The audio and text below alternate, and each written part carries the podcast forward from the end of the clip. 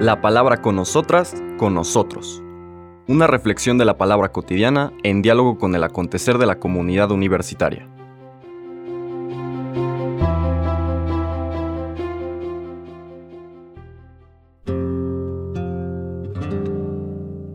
Hola, buenos días. Bienvenidas, bienvenidos a la palabra con nosotras, con nosotros. Hoy llegamos al jueves 15 de junio de la décima semana del tiempo ordinario y continuamos nuestra reflexión, profundización y espero que oración también, es decir, siguiendo la invitación de San Ignacio, morar la palabra, meternos a la palabra, reconstruir la escena del Señor Jesús en aquel monte dándole esta nueva ley a sus discípulos. Vamos a leer los versículos 20 al 26, que es el inicio de un siguiente segmento del Sermón del Monte. Ya vimos el primero, las bienaventuranzas, el segundo, el subrayar que Jesús no, no viene a abolir la ley, sino a llevarla a plenitud. Y ahora vamos a ver ejemplos de cómo el Señor Jesús lleva a plenitud la ley. Es lo que se conoce como las comparaciones éticas del Señor, que compara con esta frase o con esta fórmula, les han dicho o se les ha dicho o antiguamente les decían, yo les digo. Entonces compara la manera como se vivía o se interpretaba la ley y la forma como el Señor ahora invita a que la vivan, desde luego con mayor profundidad, ya no como algo externo, sino como algo interno. Vuelvo a decir, no una colección de reglas, sino una sensibilidad. Vamos a leer, por lo tanto, los versículos del 20 al 26 de ese capítulo 5 de Mateo. En aquel tiempo Jesús dijo a sus discípulos, les aseguro que si su justicia no es mayor que la de los escribas y fariseos, ciertamente no entrarán ustedes en el reino de los cielos. Han oído que se le dijo a los antiguos, no matarás, y el que mate será llevado ante el tribunal.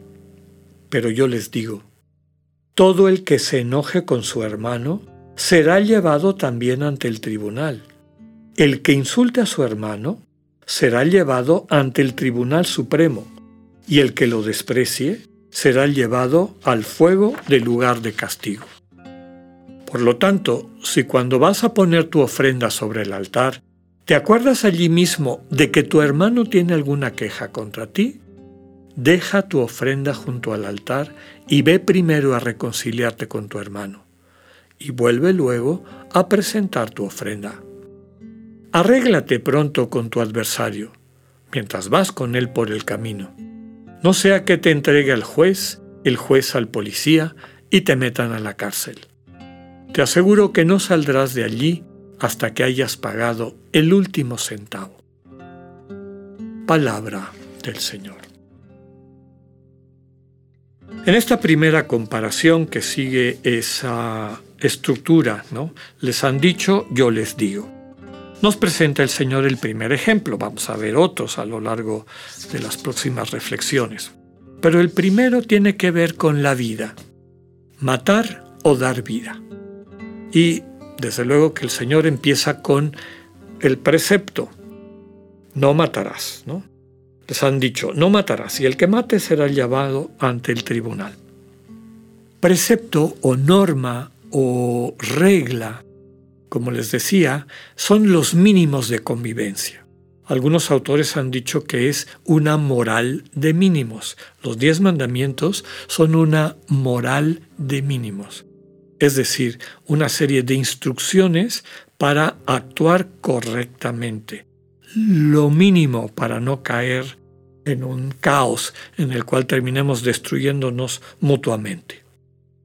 Ahora lo que pretende el Evangelio es evolucionar. Lo que el Señor nos está invitando a hacer es evolucionar de una moral, que muchas veces tiene que ver con un momento cultural, social, y la moral evoluciona, la moral cambia, a que descubramos la ética. Es decir, la ciencia, es una parte de la filosofía, La ética es la reflexión racional profunda sobre el bien, el bien, casi escribiéndolo con mayúscula. ¿Dónde hay bien? Y eso desde luego va más allá de las convenciones temporales, históricas, culturales, que normalmente aquejan a la moral. Entonces el Señor nos está invitando a evolucionar de esa moral de mínimos en aquel momento en que aparece la primera ley, los diez mandamientos, en una humanidad infantil donde la crueldad era tremebunda, donde las venganzas eran totalmente desproporcionadas, en fin, pone una serie de límites, como se ha dicho muchas veces, la propia ley del talión, ojo por ojo y diente por diente. Bueno, ya era una gran evolución, porque antes por mi ojo, tú te mato a ti y a toda tu familia y a todos los demás. Esta situación, como digo, de desproporción. Sabemos que la ley del talión es un mínimo y no nos podemos conformar con eso. El Señor Jesús nos invita a movernos más allá. Y por eso, ante un mandamiento que además estaba en negativo, ¿no? Eh, mates, tenemos que empezar a aprender a ver el mundo en positivo. Ama, da vida, ocúpate por dar vida. Y por eso dice, no solo se trata de quitarle la vida biológica, es decir, asesinar a una persona. Hay muchas formas de quitar vida. Cuando te enojas con un hermano, dice aquí. Si te enojas con tu hermano, serás llevado ante el tribunal.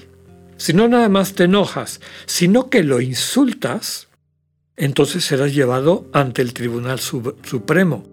Y si no solamente lo insultas, sino que en el fondo de tu corazón lo desprecias, lo consideras un animal, utiliza una palabra muy dura de origen arameo, rakka, que es como renegado, una persona, no tanto como insulto explícito vocal, sino que en tu corazón sientes que tu hermano es eso, serás llevado al fuego del lugar de castigo.